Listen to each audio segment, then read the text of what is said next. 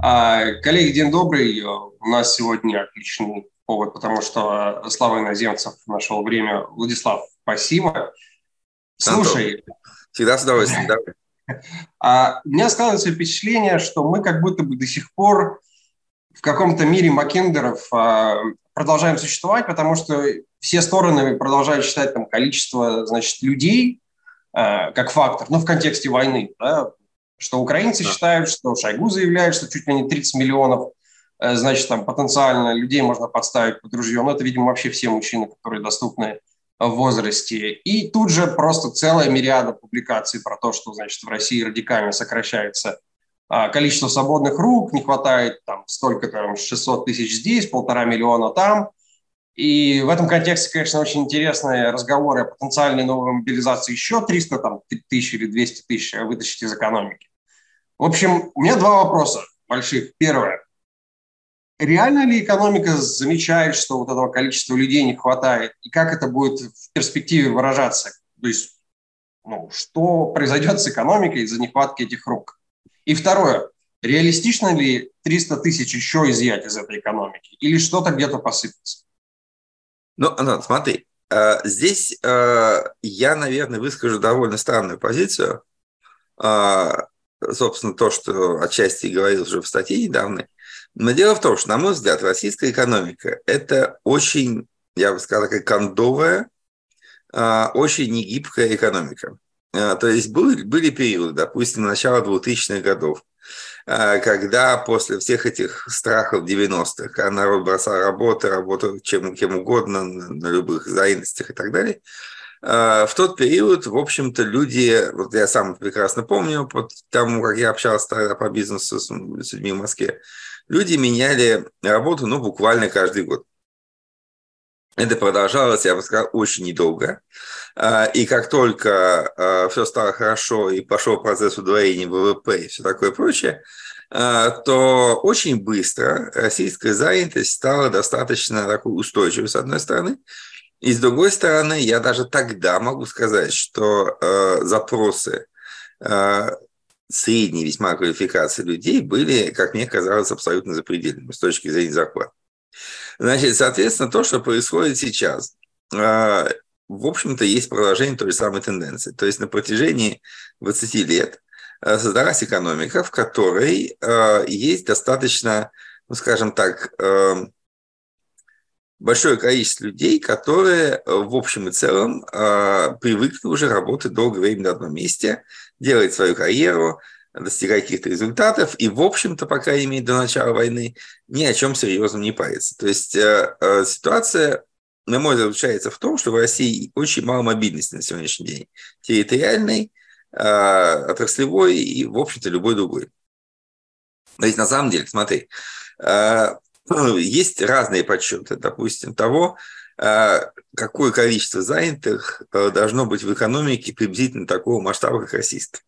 Собственно, мы знаем, допустим, а, что по, там, по, по ВВП, а, если брать, опять-таки, даже не покупательной способности, а по рыночной цене, Россия – это страна, ну, такая, в общем, одна из ведущих европейских стран, ну, типа там Франция, Италия, Испания, вот этого параметра. Рабочая сила во Франции – это приблизительно там 32 миллиона человек. Э, в России это значительно больше, там порядка 70. Э, по большому счету, российская экономика по тех показателях, которых она сейчас имеет, абсолютно трудоизбыточна на сегодняшний день. Да? В РЖД работает 800 тысяч человек. В тех же самых канадских железных дорогах они чуть-чуть, ну там раза в полтора короче, 28 тысяч человек.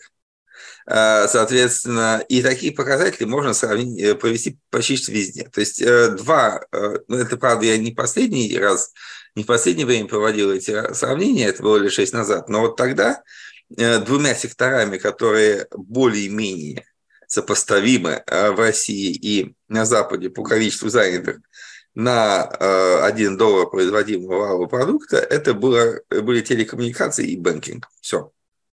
Во всех остальных сферах э, катастрофическое количество, излишнее количество занятых. Да, вот э, когда, ну, сейчас АвтоВАЗ фактически не работает, да, но Раньше, когда все было хорошо, когда они сотрудничали с Рено, то, собственно, Рено пришел на предприятие, когда количество занятых там составляло порядка 400 тысяч человек. А, и э, успешным образом, не снижая производство, они довели его за 5-6 лет приблизительно до 120 тысяч. Вот это масштаб того, что у нас имелось. И на самом деле я думаю, что ничего серьезного не поменялось в большинстве отраслей, а и количество занятых, в общем-то, серьезным образом завышено.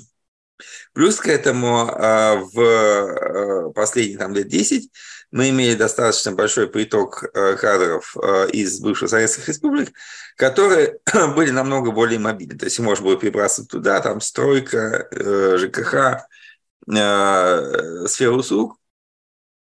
Это, на самом деле, еще больше, как бы сказать, делало российскую рабочую силу еще менее гибкой. То есть, если есть такой вот объем а, трудовых ресурсов, которые можно достаточно быстро перебрасывать, то остальные как раз замирают в оцепенении.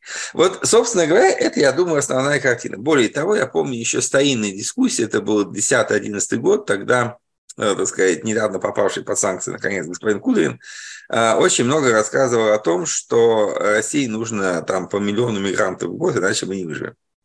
Э, и это, как бы, я пытался, даже однажды я дискутировал с ним в Инсоре и пытался спросить, Василий Леонидович, а вот как бы модернизировать рабочие места никак не пробовали? То есть вот для чего, собственно говоря, да, э, такого рода приток рабочей силы, почему невозможно а, идти с точки зрения по пути ее большей, большей эффективности использования? Ну, ответы были очень невразумительные. То есть вот надо, без этого никак. Вот для меня нет до конца понимания того, вот еще раз говорю, я в данном случае не настаиваю на своей точке зрения. Мне нет до конца понимания того, что происходит на российском рынке труда.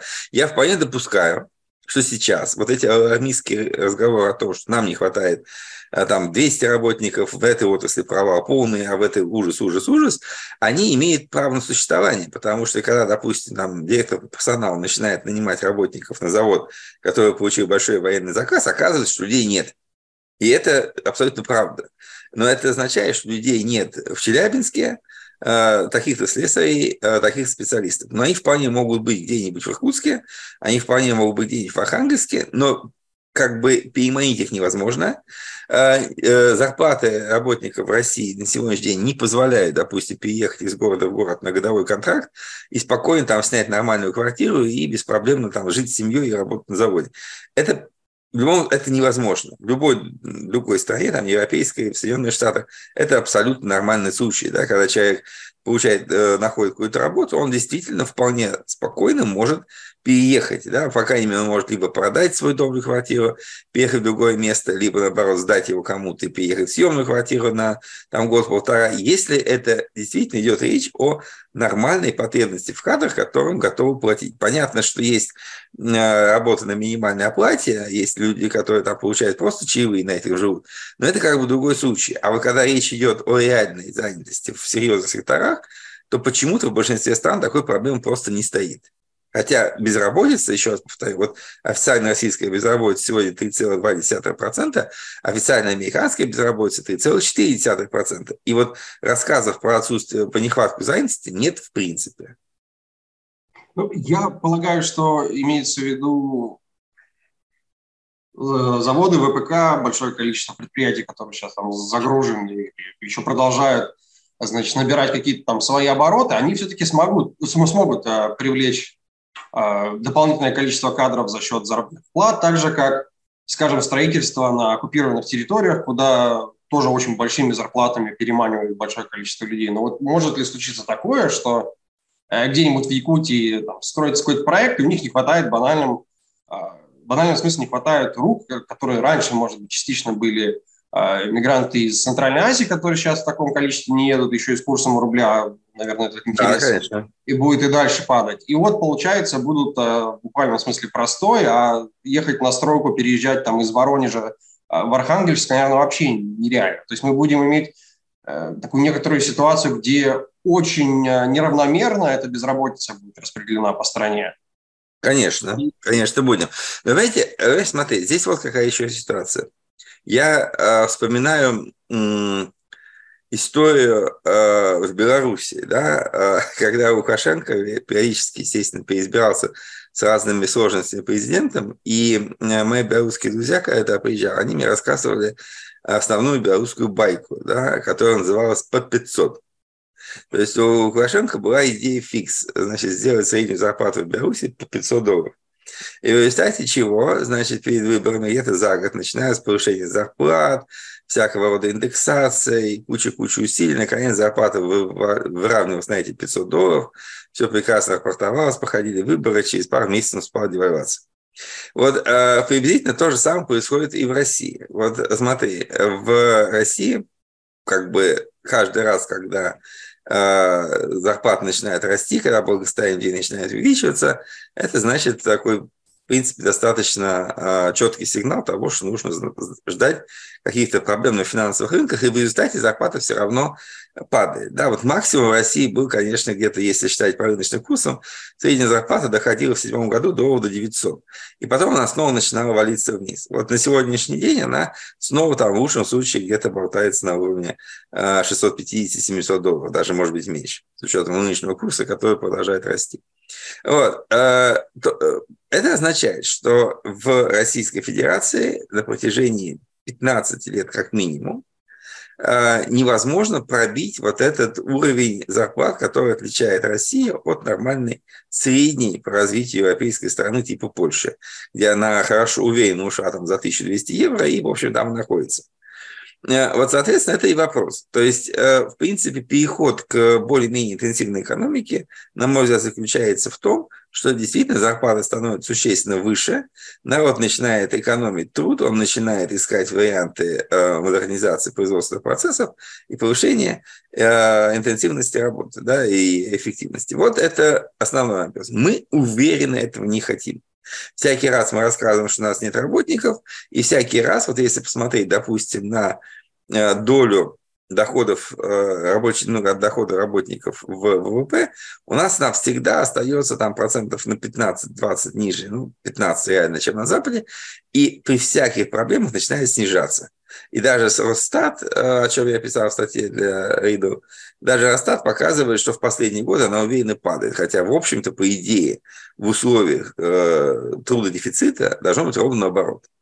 То есть, э, понимаешь, вопрос опять заключается в следующем, что Россия – это все равно страна не для работников. Работники в ней не имеют особых прав, э, профсоюзы давно разгромлены, никаких так сказать, серьезных э, инструментов нажима да, на повышение зарплаты нету. И поэтому вот мое ощущение, что подходить ко всей проблеме нужно совсем иначе, и тогда люди появятся. Вот э, правильно сказал, да, что нужно ВПК переманивает людей большими зарплатами. Ну вот она имеет сейчас возможность э, переманивать большими зарплатами. А остальные э, отрасли не хотят это делать, хотя на самом деле, если посмотреть, то доля прибыли в российском ВВП э, пробивает все рекорды. Вот реальная доля бизнеса в доходах, она пробивает все рекорды. Такого нет нигде, ни в одной стране мира. Э, были моменты, когда она доходила, когда доля труда доходила там 35%, а доля прибыли 50%.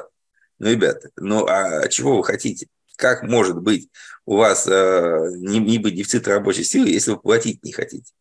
Вот, собственно, я объясняю так. Не, ну я могу представить в сегодняшних обстоятельствах любая попытка там собрать какой-то рабочий профсоюз можно сразу будет там, приравнять, наверное, к саботажу и все-таки да. в военный контекст. А, окей, но получается, что на те нужды, которые там, вокруг ВПК, вокруг э, войны, там, СВО, как это называется, они, значит, так или иначе будут удовлетворяться, а там, э, в общем, где как получится, потому что, ну, очевидно, что ни о какой модернизации там не может быть речи, даже нет такой возможности, потому что если раньше, как, собственно, ты сам писал, единственный потенциальный был источник э, западной технологии ЕС там, в меньшей степени США, то уж Китай вряд ли захочет в этом ключе помогать. Я полагаю, есть очень практическое измерение этого вопроса, которое интересует большое количество людей. Вот э, резервы армии, возможность э, этих людей доставлять э, в зону боевых действий и там потихонечку их расходов. То есть, понятно, есть э, политический компонент, почему этого не делается, потому что, ну, в общем, никто не очень, э, мало кто очень хочет и, и, идти на фронт, и мобилизация крайне популярный мер, но вопрос – насколько реально этот ресурс существует. То есть мы же видим все эти демографические пирамиды, где там в общем, рождаемость сильно свалилось. Соответственно, огромное еще количество людей уехало из-за мобилизации, из-за войны. В принципе, я встречал цифру, что один к, один к трем, один мобилизованный на три человека, которые да. уехали. Тогда вопрос, можно ли вообще в принципе еще 300 тысяч э, человек вытащить так, чтобы где-то просто ну, не прекратилось, не встало полностью либо там производство, либо, не знаю, обеспечение IT, либо еще какие-то такие моменты. То есть насколько там скрытый компонент, который мы не видим из людей, которые формально вроде как заняты, а на самом деле они, в общем, заняты либо в каком-то совсем неформальном ключе, либо на четверть ставки, и, в принципе, их можно перетащить на фронт. Как ты это Я думаю, что в данном случае э, вопрос заключается в том, как это вытаскивание будет происходить. Вот общаясь с многими достаточными бизнесменами самого разного калибра э, в прошлом году, э, у меня складывалось впечатление, да, что э, мобилизация, то есть люди были в шоке от мобилизации не только потому, что да, это все ужасно, ужасно, война и так далее, а именно как предприниматели, как руководители производств, люди были в шоке, потому что хватали э, всех, кого не попадя, э, и если можно схватить многих, значит, хватали многих. То есть, например, так останавливались там лесозаготовительное производство в Иркутске, э, так проваливались показатели торговых сетей в Новосибирске и Красноярске, просто потому что там, условно говоря, э, происходит там не знаю, совещание камевоежеров, которые обеспечивают все поставки, да, там 15 человек, их накрывает, выводит в военкомат, из них, значит, там 7 пропадает и так далее. И, и такого рода было очень много сообщений, да, там в какой-нибудь Костроме Э, исчезал в полном составе целый лесхоз, да, и э, пожар, пожарная служба, которая должна была контролировать ситуацию лесного фонда и так далее.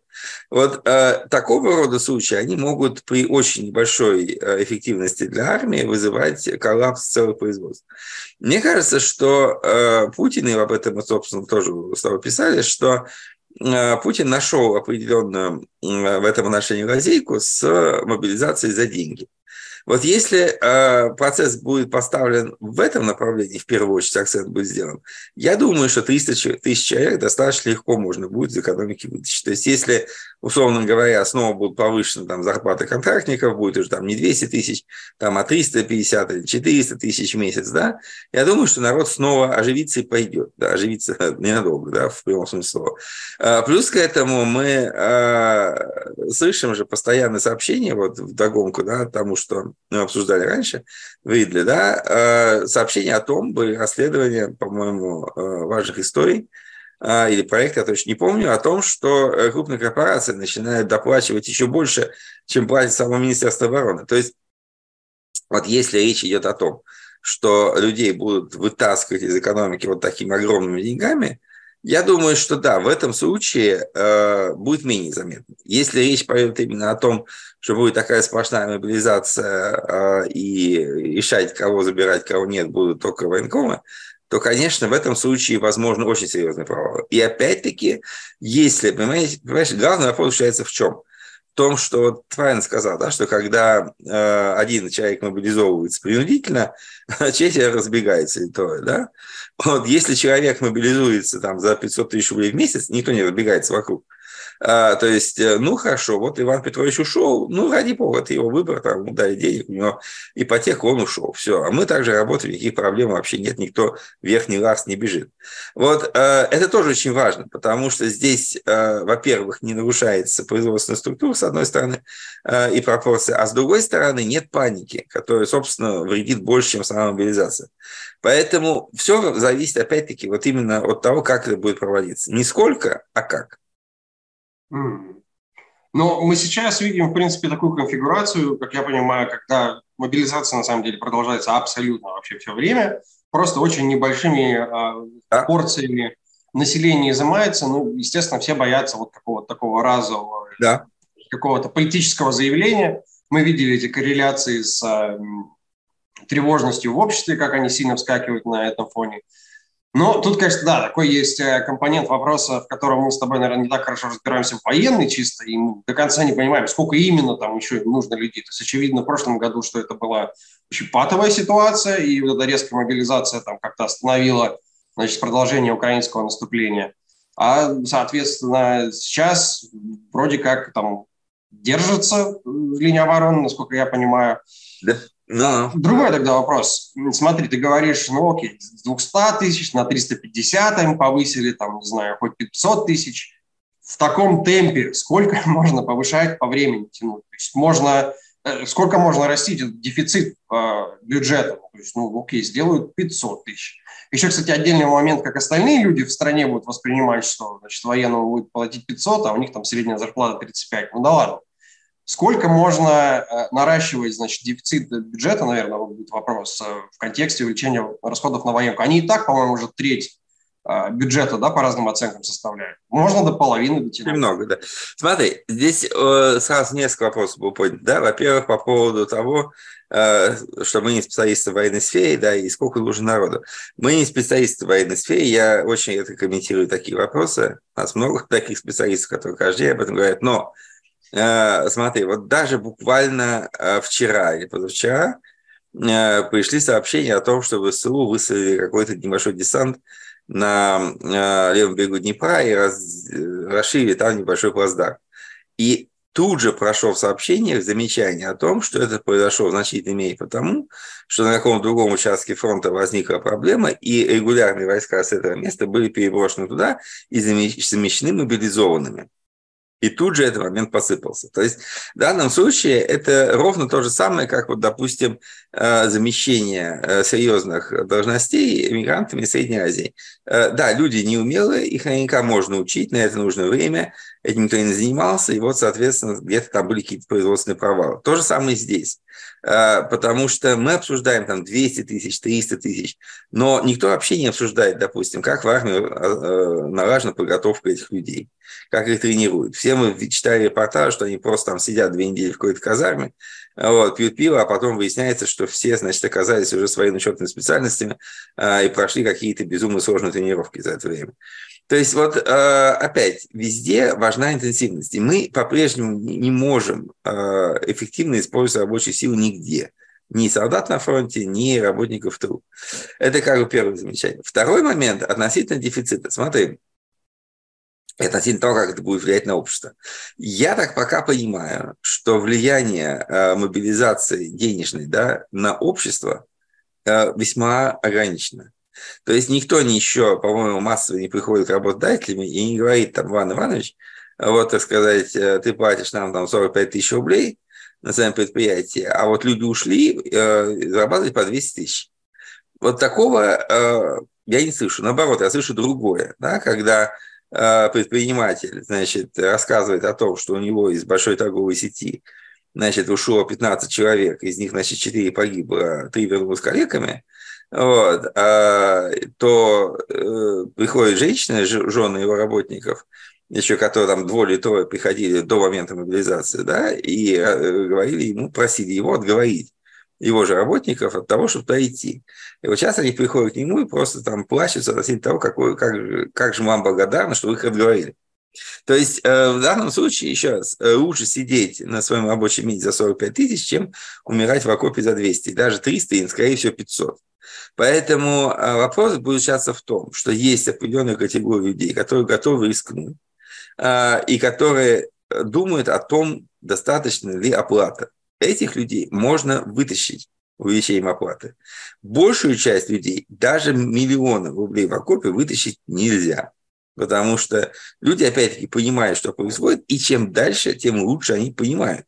Потому что, э, опять-таки, постоянно приходят сообщения, э, в том числе лично мне, о том, что да-да-да, вот вы правильно пишете о том-то, о том-то, но я хочу сказать, что э, вот после мобилизации, когда начали платить хорошо, из нашего городка там ушло столько человек. Да, и мы видим прекрасно, как растут ряды на кладбище, и сейчас уже никто не идет. То есть вот э, люди рефлексируют. Поэтому э, эта сфера, она крайне специфична. Она для определенного типа людей, если речь идет именно о наемниках фактически, да, с большой зарплатой. Э, и эта сфера, она практически не дает вот перелива настроения в остальные сферы экономики. Да, то есть если, условно говоря, вы сидите там на э, каком-нибудь деревообрабатывающем заводе, э, и два человека записываются в добровольцы по 300 тысяч, это совершенно не значит, что остальные, как только они уехали, придут и скажут, давайте больше зарплат. Люди прекрасно понимают, что это ну, безумный риск, на который остальные не готовы идти. Поэтому я думаю, что здесь э, на э, общее состояние рабочей силы э, эти зарплаты не будут иметь определяющего значения. Что касается дефицита. Смотри, я думаю, что реальный объем, конечно, очень велик на сегодняшний день. Да, все обращают внимание на строку по национальной обороне, которая выросла вдвое. Все обращают внимание на там, 60% закрытых указов который сейчас Путин подписывает засекреченных, э, все говорят о том, что треть экономики идет на военные рейсы, треть бюджета. На самом деле, вот то, что мы обсуждаем, э, не идет по этой статье. Я так полагаю, что большинство оплат, которые проводятся, допустим, в связи с гибелью военнослужащих, проходит по тоже очень быстро, неожиданно растущей статье «Социальная политика», потому что э, там она выросла почти на триллион в этом году. Э, и на самом деле ничего не свидетельствует о том, что она резко идентифицировалась э, в большинстве российских регионов. Э, не повысились ни пособия, э, там, ни, денеж, ни, ни детские выплаты, ну ничего особенного-то не выросло. Uh, ни пенсии не проиндексировали там из бюджета дополнительно. Это сейчас будет, выборы же а? скоро. Они обязательно начнут что-то добавлять. Вот. И они обязательно начнут что-то добавлять. То есть я думаю, что ну, минимум там на э, ну, минимум там триллион или два триллиона а просто вот на разовые выплаты, которые нужны для референдума по путинскому переизбранию, точно уйдут. Но что касается, опять-таки, э, вот э, вопросов, связанных с бюджетом, я думаю, что сейчас, если люди хотят увеличить объем количества мобилизованных, то, конечно, а, нужно именно повышать текущие доходы, потому что а, выплаты за, допустим, гибель, ну, о чем мы, собственно, писали, они уже доведены до полного предела. А, и более того, я хочу сказать, что ни в одной рекламе призыва об этом не сказано. То есть нет ни одного, ни буклета, ни рекламного плаката, где было написано, что там типа Родина типа, в тебе нуждается.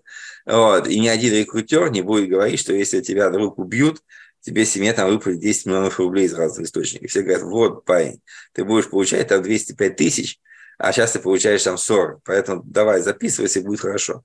Вот если э, учитывать то, что люди не слышат, по большому счету, и, естественно, никто не хочет умирать, даже за 10 миллионов, э, поэтому, естественно, они либо даже если слышат, пропускают мимо ушей, вот. А то, что для них остается, это вот цифры ежемесячной оплаты.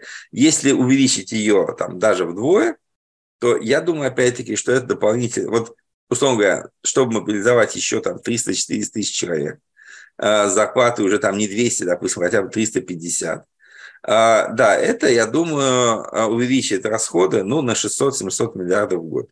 Это очень много, но учитывая, что расходы бюджета будут в районе 30 триллионов, это где-то там 4-5%. Вот ну, война стоит денег, да, она стоит, но Понимаешь, смотри, я думаю, что, что вот эти вещи, они, на них нужно пойти если бы, так сказать, ну, э, правительству нужно будет на это пойти. Почему? По двум причинам. Во-первых, э, они сами ввязались в эту авантюру, и теперь, собственно, они не хотят проваливаться совершенно очевидным образом. Они хотят проваливаться, они боятся мобилизации, они не хотят новой волны иммиграции, они не хотят закрывать границы, потому что это действительно приведет к панике. Вот. И э, у них вариант платить все больше и больше, единственный возможный выход. И плюс к этому Понимаешь, есть же очень понятные моменты, что если ты платишь такие большие деньги, ты фактически их не они никуда не деваются, они остаются в экономике. Они остаются в экономике, они тратятся, возникают дополнительные налоги. А, в каких-то регионах, где мобилизованных много, увеличивается объем там, сбыта основных товаров. Экономика, собственно, продолжает жить. По сути дела, это вертолетные деньги а, в нормальной стране, а, только выданные вот ограниченной группе лиц за определенные услуги. Поэтому вреда в этом для экономики нету. Конечно, с точки зрения Силуанова, который считает там столбик минус-плюс, в этом году это дыра но это не дыра в прямом смысле слова. На следующий год дополнительные доходы, бюджет, дополнительная выручка предпринимателей. То есть это, в принципе, вливание какой-то жизни в экономику, да, даже через смерть отдельных граждан. Поэтому, еще раз, это самый безболезненный путь решения этой проблемы. Все остальное хуже. Подожди, но протезы, лечение, реабилитация, это же тоже сколько это должно стоить? Или эти услуги э, будет э, государственная медицина обеспечивать в том уровне, который обеспечивает остальные медицинские услуги? Я сразу скажу, что я не знаю э, пока, как, как это дело поставлено, да, но, так сказать, учитывая, что мы видим э, там репортажи буквально там пару дней назад, что где-то там тоже в Сибири, на Дальнем Востоке э, избили одноногого ветерана СВО, то, в общем-то, ничего не свидетельствовало о том, что он там ездил на последней модели электрической кресло-каталки, вот, э, у нее там были, соответственно, на последние достижения техники основанные протезы и так далее. То есть я думаю, что вот это уже государство наше волнует всегда в последнюю очередь. Вот когда ему нужно, э, он делает, оно делает все, когда ему не нужно, оно не делает ничего. Э, и я полагаю, что последствия этого будут печальны. Мы помним прекрасно, как после Великой Отечественной войны фактически было просто решение выселить всех инвалидов за пределы больших городов, чтобы просто не мозолили глаза. Вот э, я думаю, что наше государство не сильно изменилось. Э, и пока речь идет о торге с людьми, пока у людей есть свободный выбор, э, идти или не идти, оно может повышать ставки. А когда уже выбора нету, то и разговор нет. Я просто вспомнил в этом контексте продолжающуюся обновляться цифру расходов на войну в Ираке, в Афганистане, в Штатах, потому что они все перечислили, пересчитывают, основываясь на тех расходах, которые после все продолжают на реабилитацию и так далее. Понимаете? Ну, понимаешь, протезы, смотри, операции. Абсолютно. В Штатах э, система совершенно работает по-другому. То есть вот если посмотреть на э, американскую систему оплаты военнослужащих, она развернута в противоположную сторону от российской. То есть Э, непосредственно во время службы военный получает э, зарплату, но не могу сказать, что супер высокую по штатовским меркам. То есть она, в принципе, э, если не говорить там про офицерский состав, она ниже средней по стране. Да, во время Ирака и Афганистана. Ну, Хоро... Хороший вопрос, не знаю. Я думаю, что надбавки есть, но они, я думаю, не в разы. Если военнослужащий американской армии погибает во время боевых действий, ну и в целом во время несения службы, а семья получает 100 тысяч долларов. 100 тысяч долларов – это 10 миллионов рублей. Ну, то есть приблизительно столько, сколько получает в России, что с учетом различий в остальных экономических параметрах удивительно.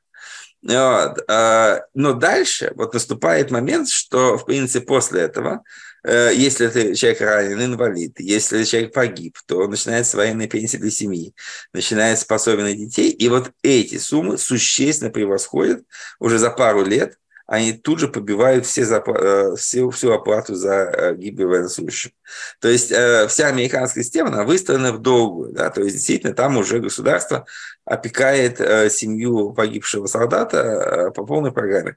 В России все наоборот. Вот российская экономика, еще раз мы возвращаемся к началу, она именно о том, чтобы решить какую-то проблему, которая возникает здесь сейчас. Вот есть недостаток рабочей силы на военном заводе, ну, повысим зарплату, да. Нужно кого-то нанять, мы обязательно договоримся с нужными людьми и сделаем это. Да? А вот если чуть-чуть можно расслабиться, то трава не расти. Вот ровно то же самое здесь происходит. Да? Э, нужно, мы торгуемся, нет, мы даем минимальные. Но они тоже не самые минимальные. Да? Там военные пенсии э, по потере кормильца, они, в общем, тоже составляют несколько десятков тысяч рублей, там, от 17 до 30. Это по российским меркам не совсем копейки. Но так или иначе, э, они несопоставимы с тем, что люди получают э, сразу. Более того, мы, откровенно говоря, не знаем, того, что будет дальше с этими расходами. То есть э, мы не знаем, сколько они будут выплачиваться, мы не знаем, какой курс будет у рубля, можно платить 20 тысяч, через 5 лет они могут быть уже там, 20 долларов. Вот. Э, этого мы не знаем. Пока можем судить только о том, что происходит вот здесь сейчас. Зарплаты высокие, я думаю, что они будут расти, гробовые большие, они выплачиваются в большинстве случаев, за исключением тех, где там не находится подтверждение гибели – ну, такое тоже есть, да, но опять-таки э, это чисто бюрократические вещи, она везде такая. Но в любом случае, вот подход следующий. Хотите воевать, платите. Это, по большому счету, то, что власть начинает понимать. Война очень дорогая вещь. Потому что даже в развитых странах, где нет коррупции якобы и все хорошо, э, посмотрите на заказы Пентагона и оцените, во сколько раз самые простые вещи дороже, чем на гражданке. Это особый мир, э, на который не распространяется типичная э, экономическая конкуренция. Да, и э, напоследок тогда спрошу тебя, знаешь, о чем? О самом актуальном для, я думаю, большинства слушателей. Рубль около, то есть доллар около 100 рублей и, соответственно, все другие валюты повышающиеся. Это это, это рыночный процесс или здесь есть некоторая внутренняя регуляция, чтобы увеличить, э, внутренние действия, чтобы увеличить количество рублей, получаемых а, за экспорт а, во внешний мир? Э, смотри, э, это очень хорошая тема. Я сразу хочу перед нашими зрителями извиниться за то, что мой прогноз рублю оказался ошибочным. Я, честно говоря, абсолютно был убежден в том, что э, власть не должна оставлять вот эту тему на Э, самотек, э, но э, в реальности оказалось иначе. Я удивлен по-прежнему, что было принято именно такое решение. Причина, на мой взгляд, она основная заключается даже не в том, что у нас сильно упал профицит торгового баланса, он действительно сильно снизился. Но я думаю, что основная заковыка здесь заключается в том, что, собственно, есть структурная проблема по валюте, потому что раньше мы получали доллары и евро за экспорт, Сейчас мы получаем непонятный мусор от юаня до рупии, и абсолютно непонятно, как его можно вывести в что-то нормальное, а спрос для, экспортер, для импортеров остается именно основные валюты, никто за рупии ничего не покупает. Поэтому э, вопрос заключается в следующем, что э, да, сейчас наверняка можно было бы исправить ситуацию, в принципе, мерами, которые были приняты прошлым летом и весной. Но их нет. А почему, я не могу объяснить, потому что э, идет очень большой отток капитала. Э, уже сейчас, ну, как бы, ЦБ разрешает только миллиард долларов в месяц вывести э, в случае, если инвесторы уходят, да, со своими капиталовложениями иностранцы. В основном идет отток капитала через российских частных лиц. То есть идет большие ручейки и реки в пользу тех, кто уехал даже в СНГ. Вот. Плюс, соответственно, многие, видимо, еще готовятся э, к новым отъездам и сами уезжают, и процесс идет очень активно. Вот. Никаких ограничений по этому вопросу нет, я, и я думаю, что это очень сильно влияет на курс. Э, пока нет никаких причин видеть, что он пойдет вниз. Но, смотри, вот что меня больше всего удивляет, э, это логика власти, потому что есть два варианта сбалансирования бюджета. Первый, действительно, уронить рубль там на 120, и у тебя бюджет к концу года выйдет в плюс. Э, но э, каков смысл это делать? Потому что у тебя начнется через там, 3-4 месяца, э, начнется снова принимать бюджет, прием бюджет на следующий год, принятие бюджета.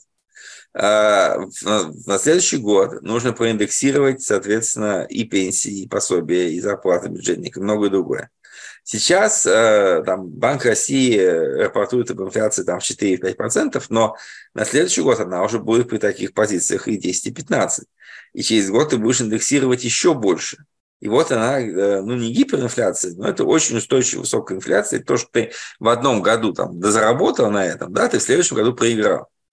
Э, я, для меня эта логика абсолютно непонятна. На мой взгляд, совершенно намного логичнее было бы увеличить госдолг, тем более в этом нет никакой проблемы, я об этом говорю постоянно. То есть, если даже у людей нет в банках денег, да, в любом случае, если ты будешь размещать госдолг там, по 10-11%, то у тебя его скупит даже частный инвестор. Если ты не хочешь платить 10%, ты можешь платить чуть меньше, но при этом ты совершенно спокойно можешь продать облигации банкам, а, ну, условно говоря, там, посоветовав банкам их купить да, от имени Минфина.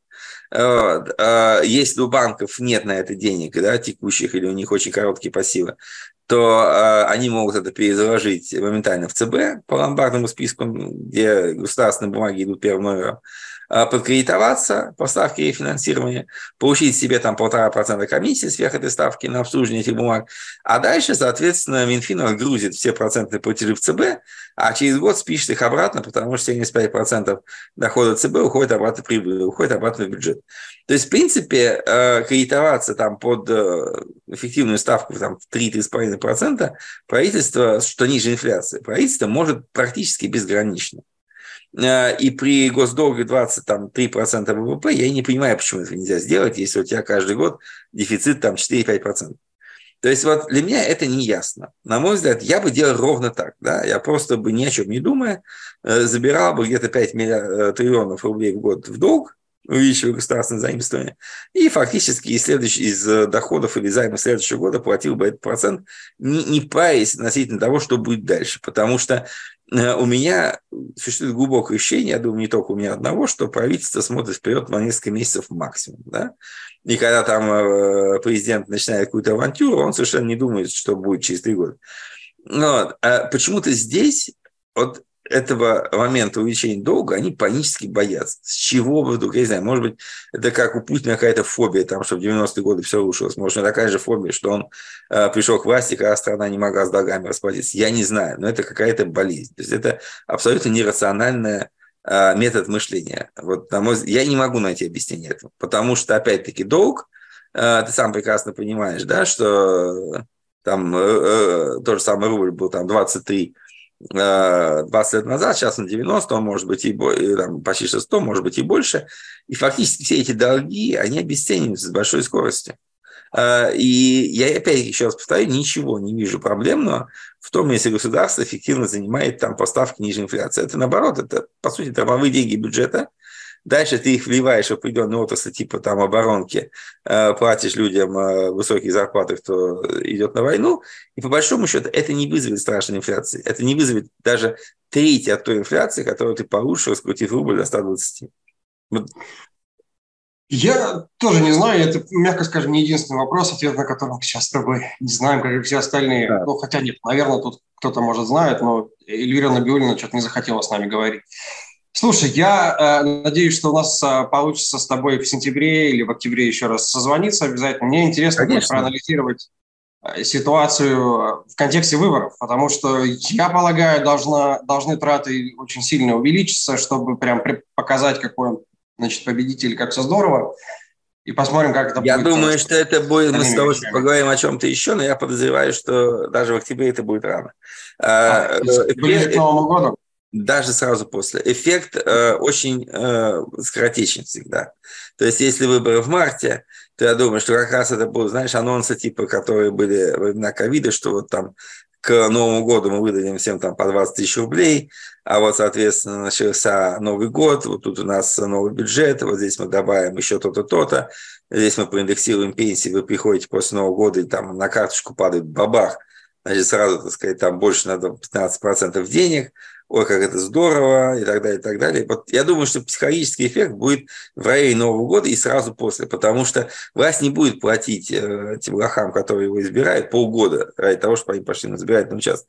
Ей проще цифры э, сфальсифицировать, да, или там заплатить 1% этих денег Венедиктову с его рассказами про электронное голосование.